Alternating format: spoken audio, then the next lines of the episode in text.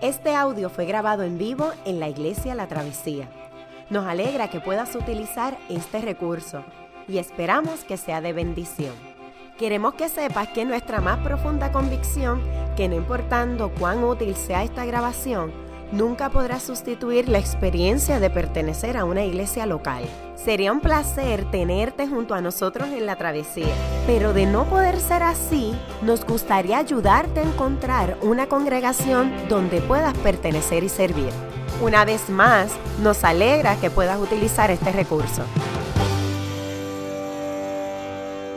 Para los que no me conocen, mi nombre es José Elías Carlos. Eh, hace exactamente dos años, estaba sacando la cuenta, eh, comencé a trabajar aquí en, La Travesía, fue mi primer domingo aquí. Comencé a trabajar como interno, como parte del, equipo ministerial de La Travesía, y fue una bendición. Eh, estuve trabajando aquí un año y medio, limpiando baños y esas cosas. Y en junio eh, salí con mi esposa a, a San Luis, Missouri, donde estamos eh, actualmente. Estamos estudiando en Covenant Theological Seminary. Eh, la, la, la, travesía es parte de una iglesia, de una denominación que se llama la Iglesia Presbiteriana en América. Y Covenant es el seminario base de la denominación. Y pues allá Yamil se graduó ahora y llegó, llegó acá eh, y va a estar integrándose, bueno, está integrándose al trabajo de la travesía y Trinity Church. Y también Natalia está en su último año y yo soy un prepa. Así que, eh, pero estamos allá, eh, nosotros pues realmente los extrañamos mucho y estamos bien felices de estar acá. Eh, mi esposa salió este, este, miel, este martes porque pues comenzó a trabajar el miércoles, el break que tenía. Yo voy a salir el, el martes. Eh, nosotros estamos allá y, y nuestra intención es como que estar allá y contando los días para regresar acá y trabajar con, con, la travesía y trabajar en unos proyectos que se tienen pensados de plantación de iglesia, hija de la travesía en Puerto Rico. Así que, eh, nada, es bien chévere estar acá, porque ustedes son nuestra casa, eh, al menos, sí, de mi esposa también, aunque no está aquí ahora. Y son nuestra familia y nada, oren por nosotros, de verdad. Eh, son, o sea, estamos en casa, es eso.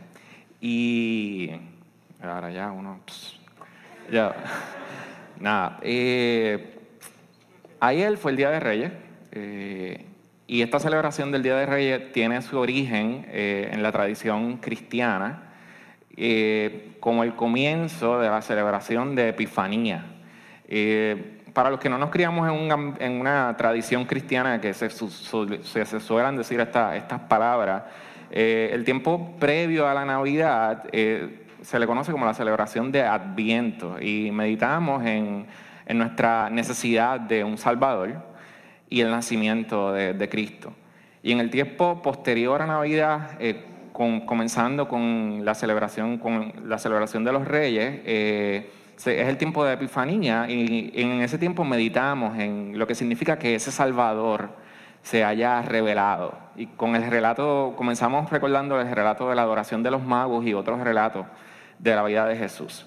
Así que en eso consiste esta pequeña serie de predicaciones que comienza hoy. Y la ventaja de ser la primera persona que, que hace la serie de predicaciones y que me vaya el martes es que si digo alguna herejía, pues más o menos después el, el Jules y demás se pueden desentender, dicen, mire, de verdad, esta información, él no aprendió todavía y todo está bien.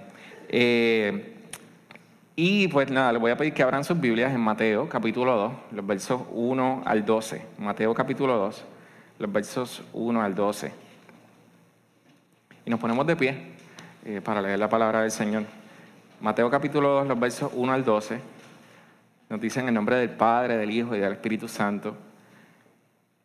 Cuando Jesús nació en Belén de Judea en día del rey Herodes, vinieron del oriente a Jerusalén unos magos diciendo, ¿dónde está el rey de los judíos que ha nacido?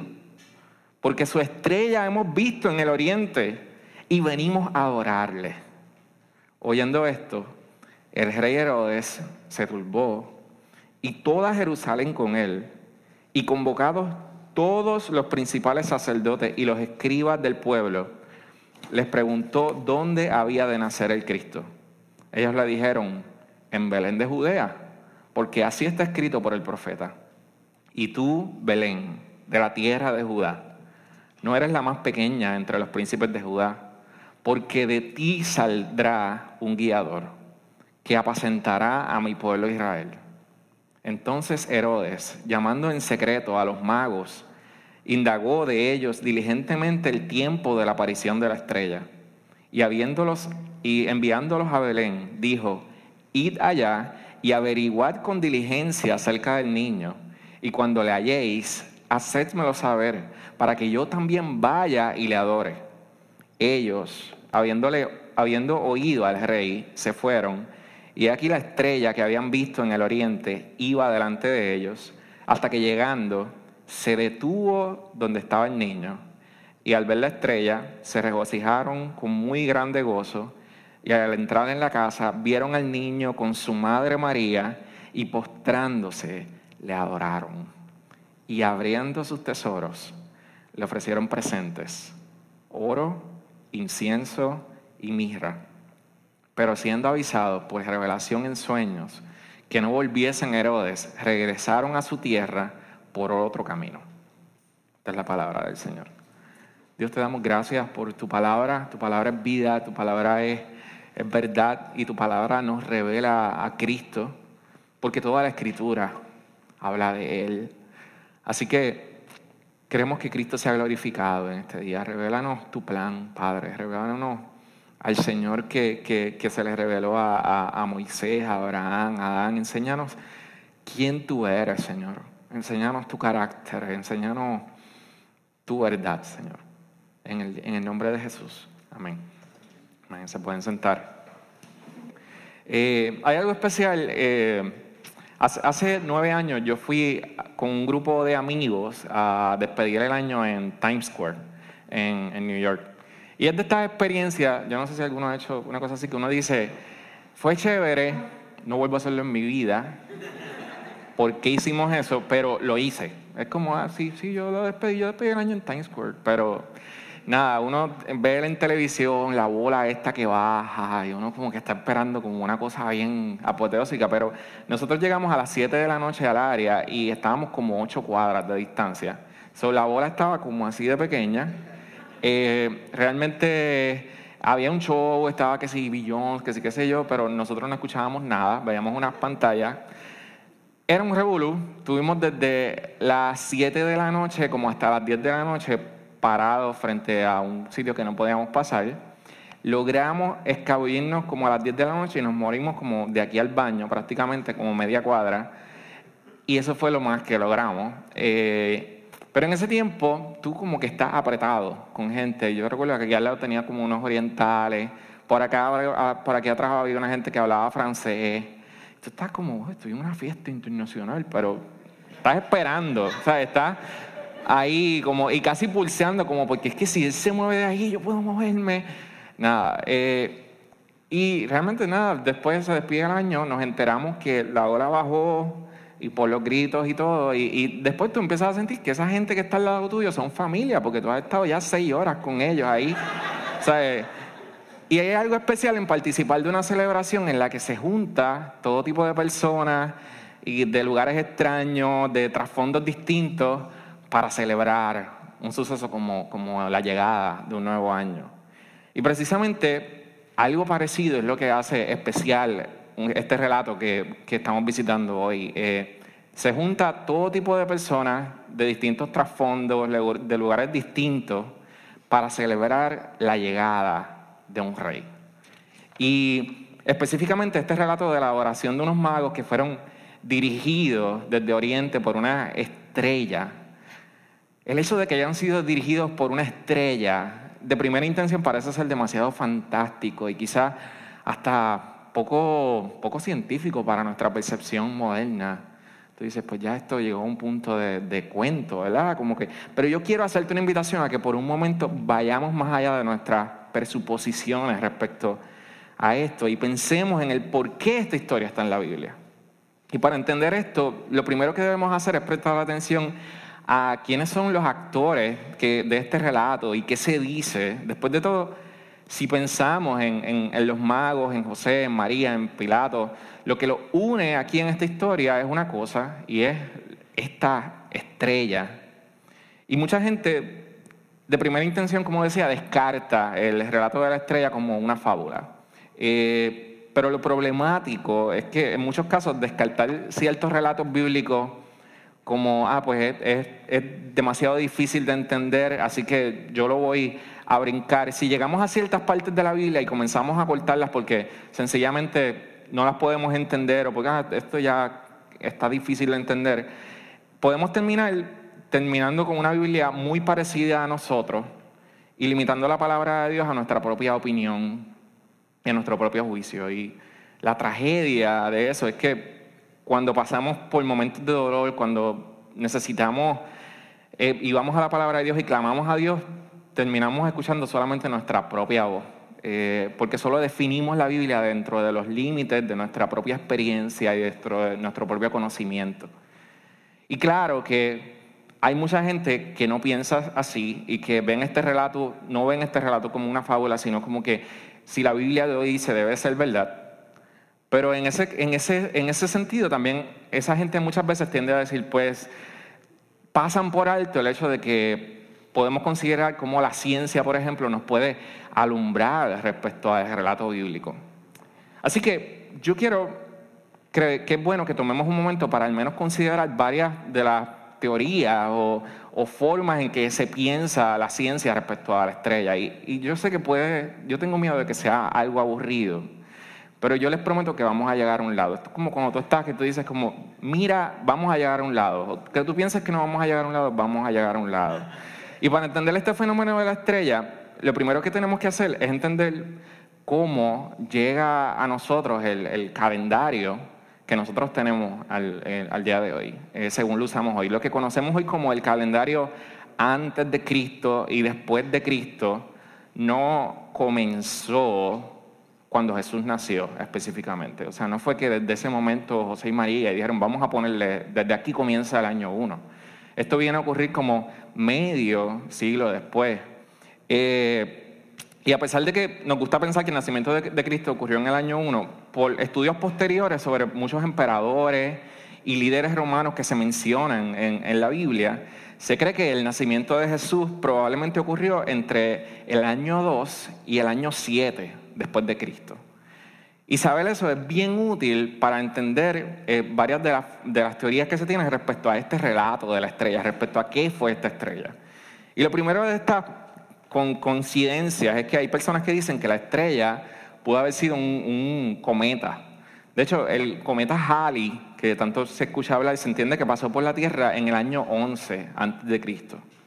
Eh, así que hay gente que cree que si la estrella que los magos vieron fue ese cometa y los magos, los magos viajaron varios años para ver a Jesús, podría haber sido una coincidencia con el tiempo del relato bíblico.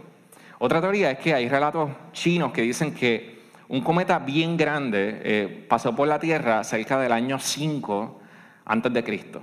Así que quizás también podría haber una coincidencia eh, con eso. O también hay otras, otras teorías respecto a que durante este tiempo hay científicos que calculan varias conjunciones de planetas importantes. Eh, por ejemplo, se dice que Júpiter, Saturno y Marte estuvieron en conjunción en el año 6 después de Cristo.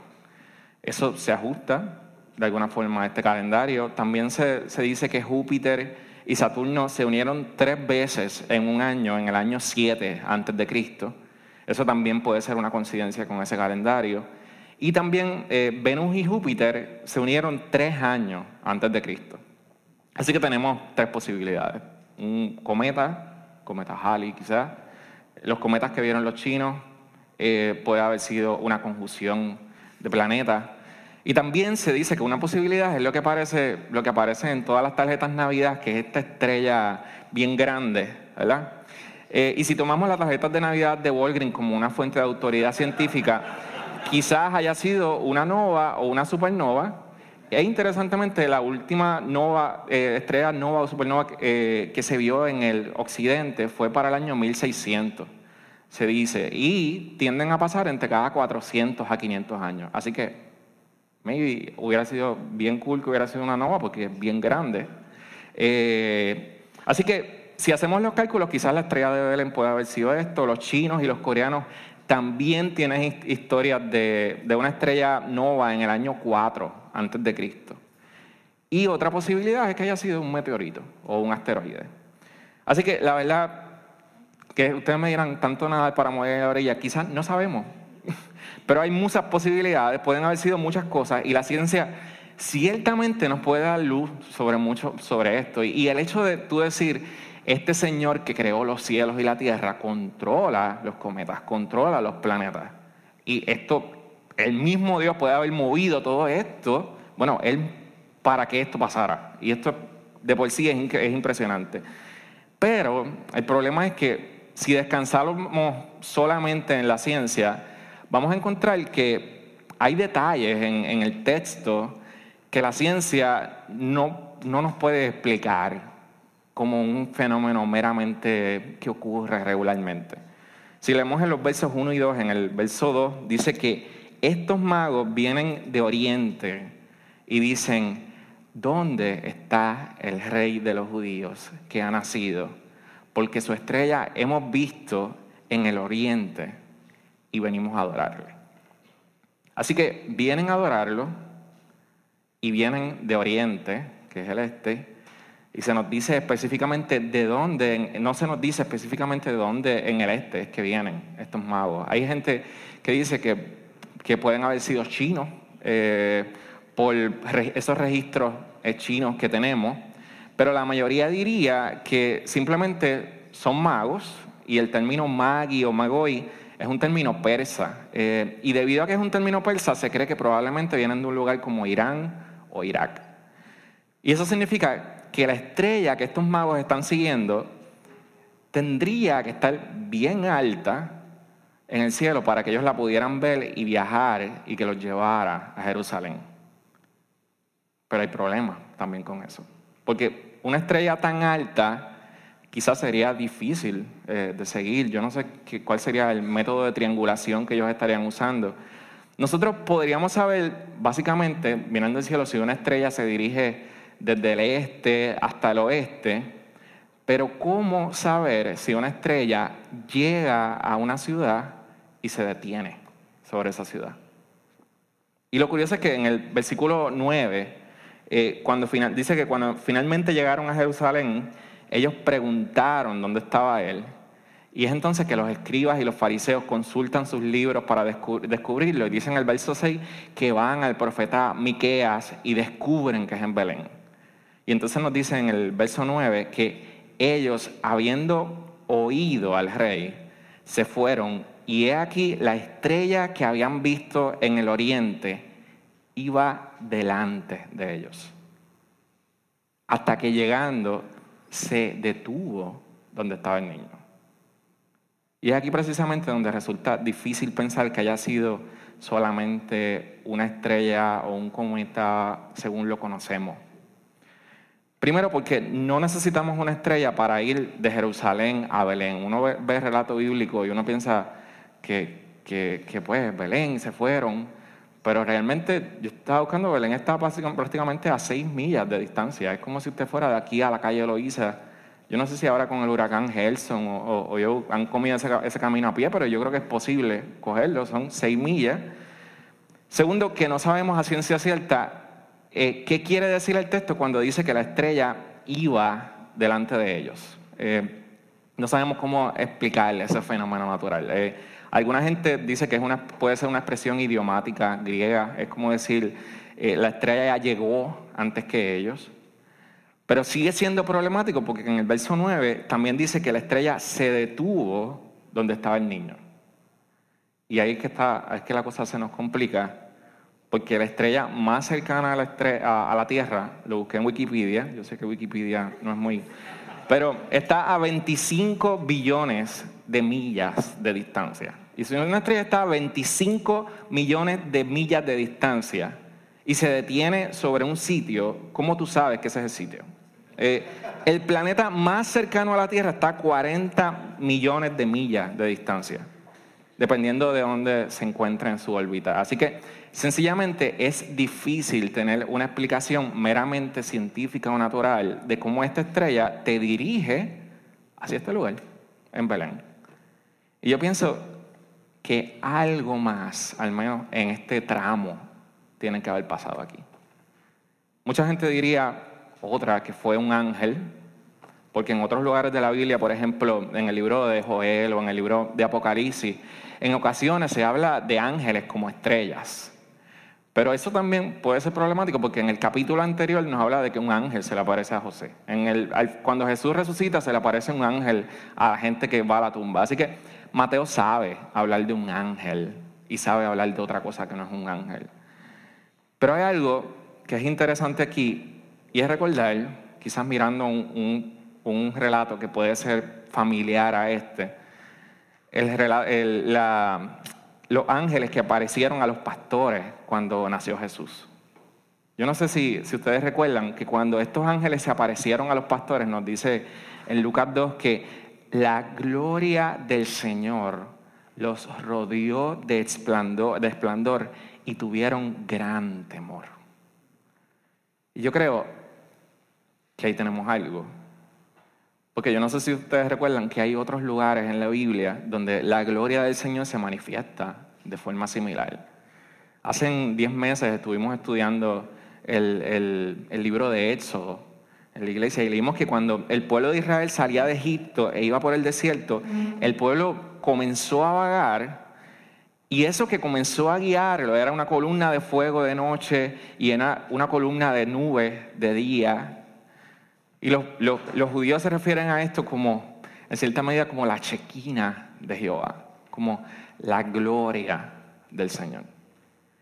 Y no es necesario entender el significado de la palabra en griego para reconocer que aquí aparentemente no estamos hablando solamente de una estrella que está dirigiendo a esta gente de Jerusalén a Belén, sino que estamos hablando de algo más y puede ser la misma gloria del Señor. Y es la misma chequina de Jehová que está dirigiendo a los magos de Jerusalén hasta Belén. Y esa chequina de Jehová es, algo impactante, que el significado es decir, Dios habita en ese lugar. Dios habita en este lugar. Es decir, el Dios que creó los cometas y las novas y las supernovas y los planetas y tiene control de ellos y puede haber dirigido a esta gente por medio de esos, medios.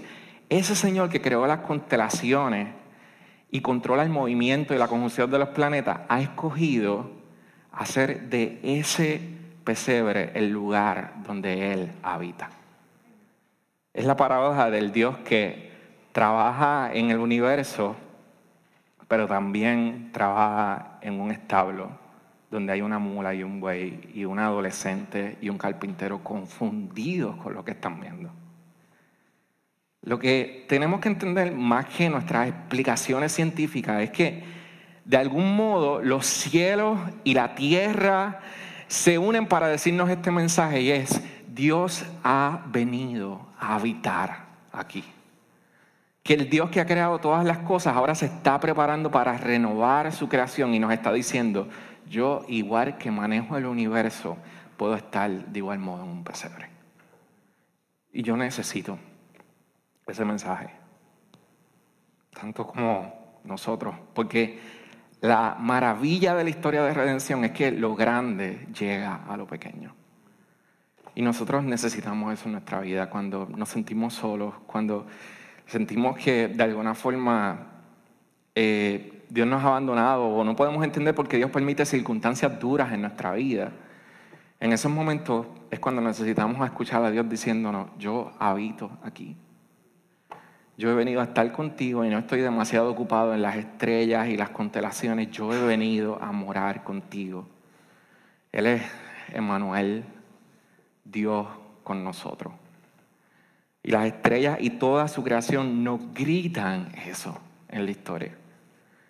Eh, yo y, mi esposa, eh, en este primer año de casado, eh, estamos descubriendo lo difícil que se nos hace creer este mensaje.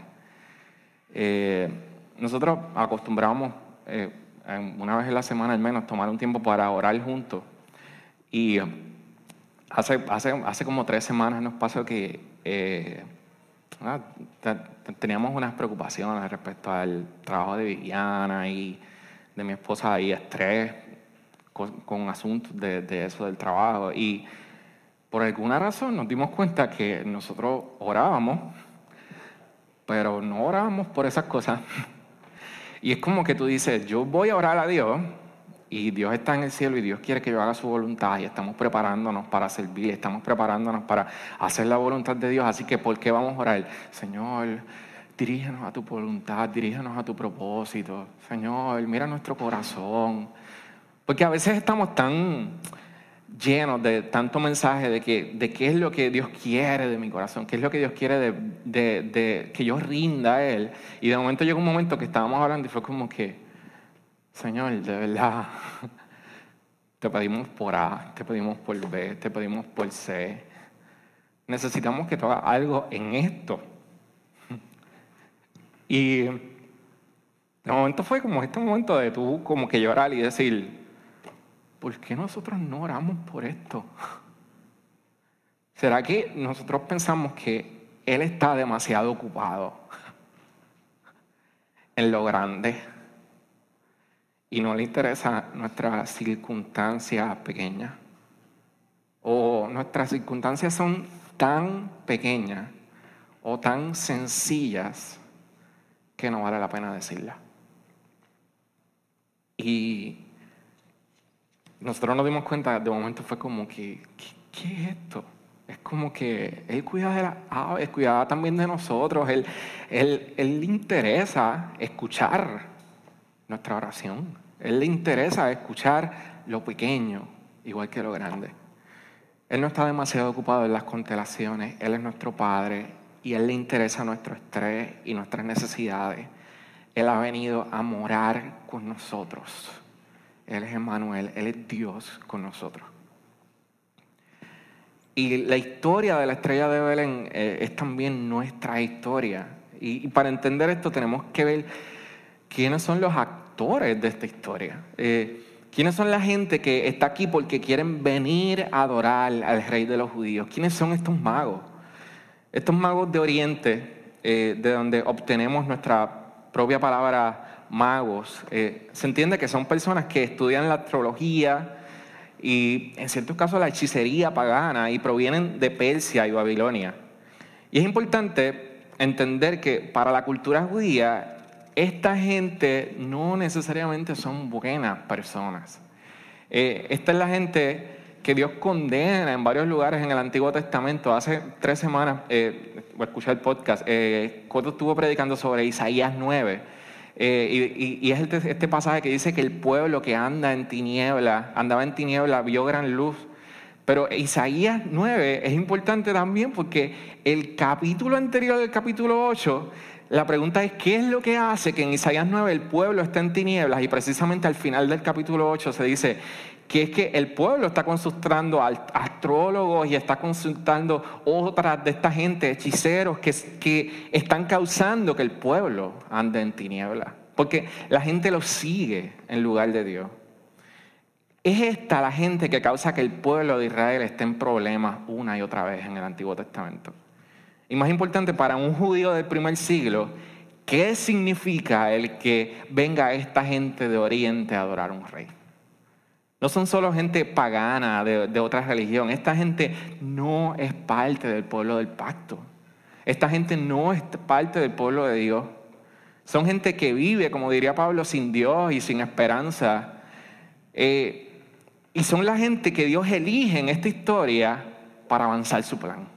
Así que de por sí ya la, historia nos está diciendo, viene un rey, viene un rey prometido, viene un rey de Israel y se lo estoy anunciando de primera fila a gente que no son parte del pueblo de Israel. Nos está dando un vestigio de lo que es la salvación universal que viene preparada con este rey. Son magos. ¿En, dónde más en la Biblia se, habla de magos? La primera vez que vemos el término eh, es en la historia, por ejemplo, de, de Israel, de la historia del rey Darío con Daniel. No sé cuántos aquí conocen la historia de, Daniel en el foso de los leones, de Sadrach, Mesach y Abednego. Eh, pero desde, esta desde estas narraciones del libro de Daniel, el rey Darío y con el rey Daniel se hace mención de los magos como gente importante en el imperio de los persas. Pero ¿por qué estos magos vienen de Persia a ver a Jesús? Y el relato bíblico nos habla sobre que mucho, pero mucho, mucho, mucho tiempo atrás en nuestras Biblias, en el libro de Números, en el capítulo 24, hubo un profeta persa, se podría decir que un hechicero que se llamaba Balaán. Eh, y supongo que algunos eh, han escuchado eh, esta historia quizás en, la escuela bíblica sobre la mula de Balaán.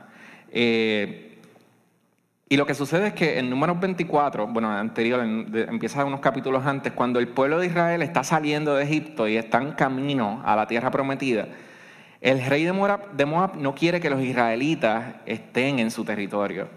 Así que contrata a un profeta que se llama Balaán para maldecir al pueblo de Israel. Y lo que sucede en esta historia de Balaán es que Balaán eh, va de camino a maldecir a Israel y la mula que está montada, que está montando, no quiere caminar. Balaán comienza a golpearla y en algún momento Dios comienza a hablar por medio de la mula y básicamente le dice, yo no estoy caminando porque estoy tratando de salvarte con lo que viene. Y, en ese momento Balaán se le abren los ojos, por decirlo así, y ve al ángel de Jehová que está parado en el camino y está protegiendo al pueblo de Israel de que él vaya a maldecirlo. Y este Balaán, que es contratado para maldecir al pueblo de Israel, finalmente en el capítulo 24 de Números da la profecía de una estrella. Y dice en número 24, una estrella saldrá de Jacob, un rey surgirá en Israel. Una estrella va a venir a anunciar un rey. Pero el problema es que no dicen cuándo va a venir esta estrella. Y si vamos más adelante en nuestras Biblias nos encontramos otra vez con el libro de Daniel, del que estamos, estábamos hablando ahorita, un libro escrito precisamente bajo, el rey Darío en el imperio persa, donde se vuelve a hablar sobre los magos en este imperio. Y en el capítulo 9 de este libro nos encontramos con una profecía de las 70 semanas de Daniel. Y las 70 semanas de Daniel es esta profecía que los cristianos nos rompemos la cabeza tratando de entender qué es lo que significa pero el punto es que esta profecía es escrita 600 años del nacimiento de Cristo. Y lo interesante es que al menos uno de los tres marcos que se usan para interpretar la profecía de Daniel dice que en esta profecía se está diciendo, este va a ser el momento en que el rey va a nacer. Y los persas son testigos de la profecía del nacimiento de ese rey. Entonces, yo lo que quiero traer es el, es el punto de que de alguna forma nosotros estamos viendo los vestigios en la historia desde siglos anterior, anteriores a esto que nos están dirigiendo hasta este momento de los magos. Que nos están dirigiendo a decir, esta salvación que viene para Israel no, es un, no pasó en este momento en la historia. Dios desde tiempo, tiempo atrás está apuntando a que gente de distintas naciones, gente que no son parte del pueblo del pacto, están diciendo, van a ser un rey. Y esta gente son testigos del nacimiento de este rey.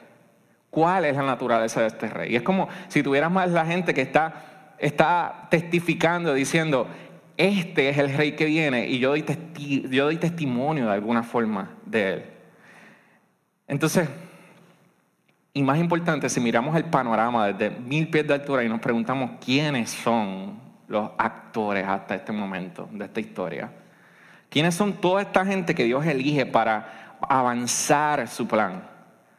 Tenemos a reyes, tenemos a carpinteros, tenemos a inmigrantes, tenemos a gente que vive en palacio, tenemos ángeles, tenemos a un burro, tenemos profetas, tenemos hechiceros, tenemos iraquíes, tenemos israelitas, tenemos a santos, tenemos a pecadores, y todos son parte de un acto, de un plan maestro de distintos actores en distintos lugares del relato bíblico, de gente que se une para decir a coro, ¿dónde está el rey de los judíos? Y podemos escuchar a los magos diciendo, hemos venido a adorarle. ¿Dónde está? ¿Dónde está?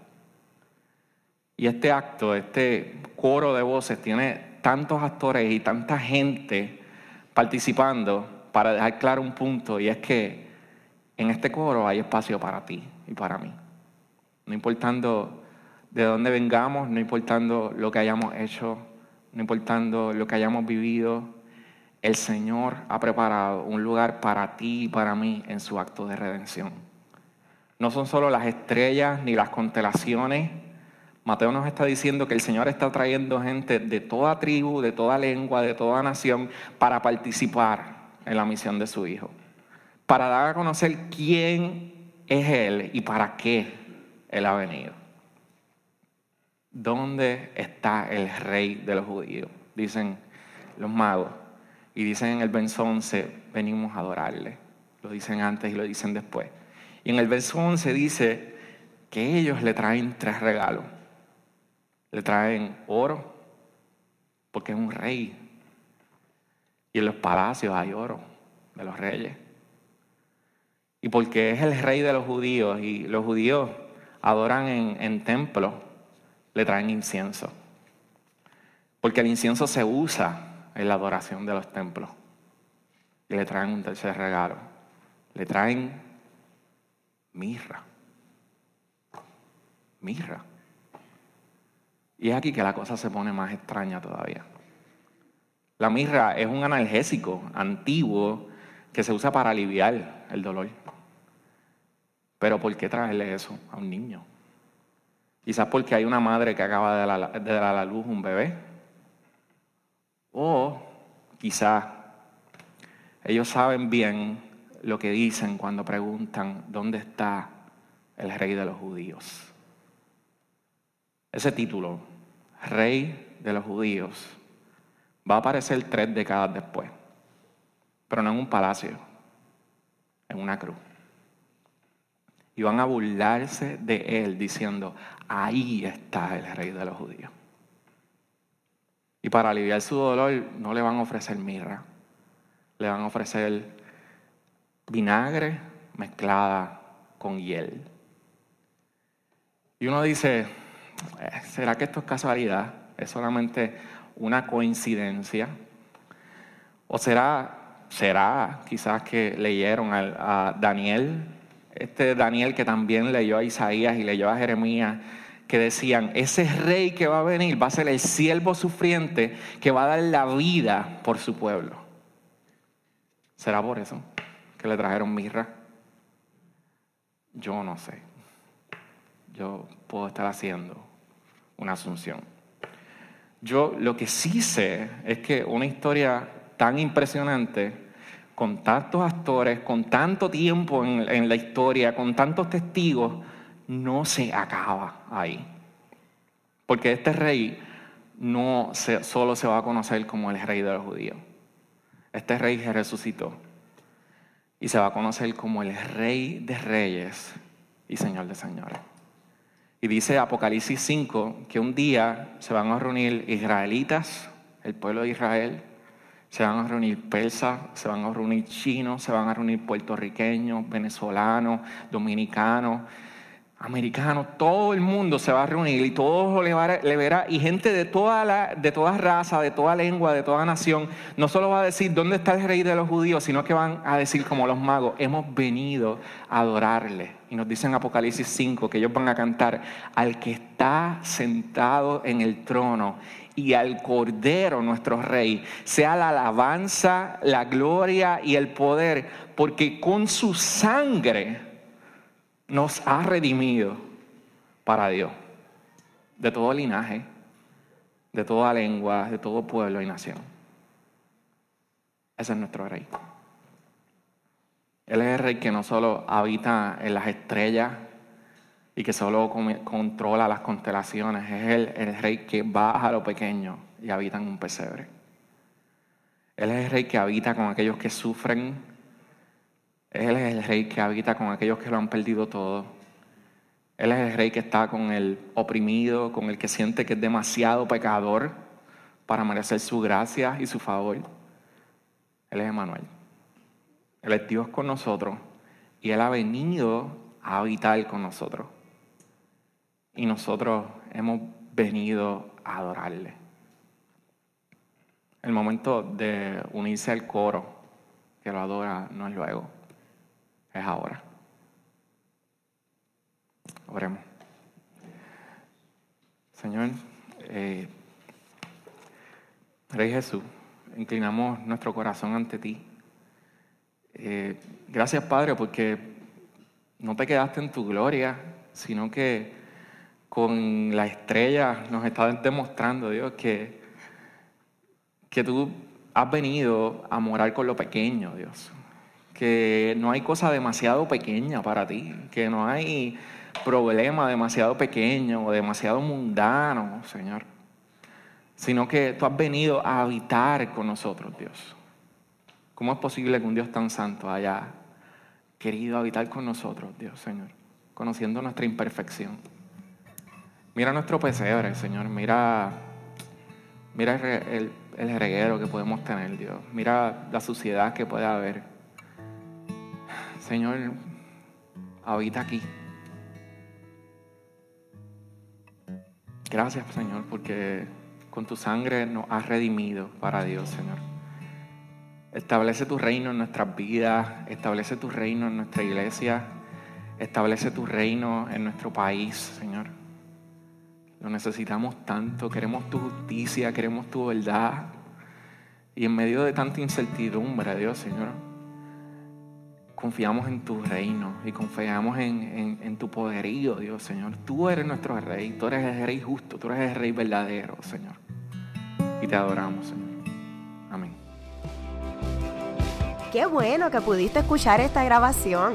¿Qué tal si la compartes con otros? Recuerda que hay muchos más recursos en nuestra página latravesía.org, donde también puedes realizar un donativo. Dios te bendiga.